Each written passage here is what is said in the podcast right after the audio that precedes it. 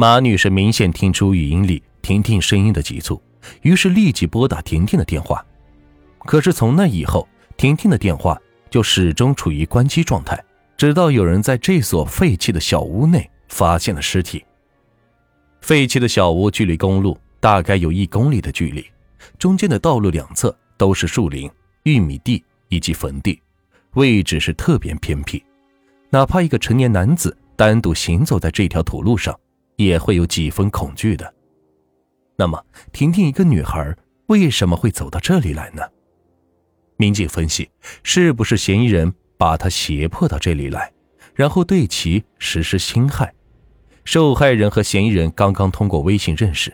如果说嫌疑人带着她往这个偏僻的地方走，作为一个女孩，正常情况下肯定不会继续跟着前往。可是，就像婷婷在语音里说的那样，他被骗了，不是唐二里镇，而是霸州，这是什么意思呢？是嫌疑人要将婷婷从唐二里镇带到霸州去吗？这样的话，嫌疑人很可能有车，那婷婷就应该是还没有反应过来，就直接被拉来了这个偏僻的小屋。可是既然有车，嫌疑人为什么还要选择在这个垃圾遍地、布满灰尘的地方作案呢？嫌疑人在这种环境下对死者进行性侵害，不去宾馆，也不在车上。不去比较干净舒适的场所，相对来说情况是比较反常。那么，证明嫌疑人的经济还是比较拮据的。针对死者的体位姿势来看，从他被性侵的状态分析，嫌疑人应该是处于性饥渴的状态。那么，会不会是单身男子做的案呢？民警将嫌疑目标倾向于单身、有性饥渴的男子。除此之外，嫌疑人应该心理不成熟，甚至在家庭可能有被虐待的倾向。不管是哪种情况，受害人下车之后找路的这段时间，嫌疑人肯定就在他的附近。于是，警方一面安排警力针对监控录像进行全面的查看，一面围绕现场周边展开全面的走访调查，重点集中在单身的男性身上。根据尸检报告。推断死者的死亡时间大约是在一周前。选在这样的一间偏僻的小屋，看来凶手应该对周边的环境是非常的熟悉。然后以微信好友的身份将死者诱骗出来后进行强奸杀害。警方结合嫌疑人生活比较拮据以及性需求比较强烈，民警是一一排查了婷婷微信里边的二百多个好友。不仅如此，根据技术部门对现场物证的检验结果，警方将所有排查来的人员都逐一的进行比对，却依然毫无进展。这样一个偏僻的小屋，谁会注意到他呢？可是就在此时，有人却突然来到了公安局反映情况，不是别人，此人正是本案的报案人阿喵。阿喵告诉警方。前几天他路过小屋躲雨，看见几个十五六岁的男孩在小屋内烧烤。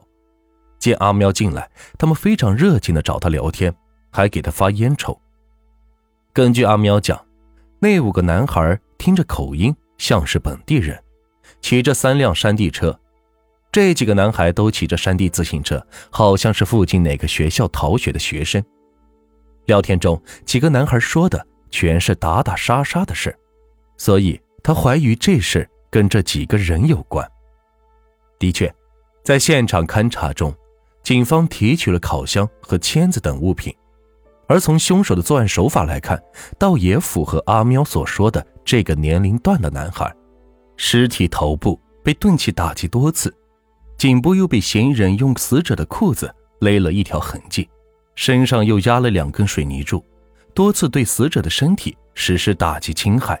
唯恐受害人不死的心理，但是该去哪里找这个几个年轻的男孩呢？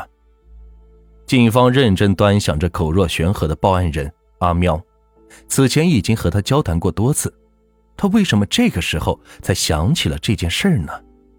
由于年龄和单身这个条件都与本案嫌疑人相符，所以警方同样也对报案人阿喵进行了 DNA 提取，但是随后的检验，警方却意外的发现，阿喵的 DNA 竟然跟现场窗台上留下的那枚最新鲜的烟头的 DNA 完全相符。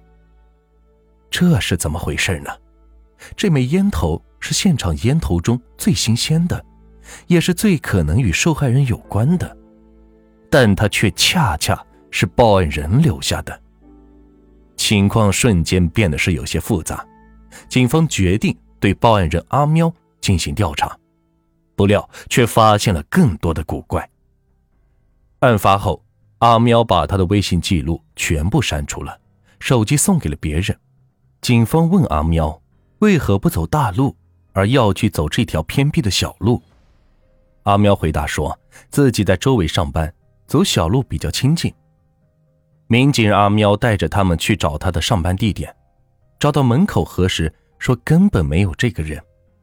阿喵这葫芦里到底卖的什么药？第一时间报案，随后又给警方反映新的线索，可是说的话却明显有隐藏。最关键的是，现场那枚最新鲜的烟头竟然是他留下的，这让警方不得不对这个特殊的报案人产生了怀疑。他提供的这些情况都是真的吗？一切都只有等到警方找到那几个在此烧烤的男孩才能知晓。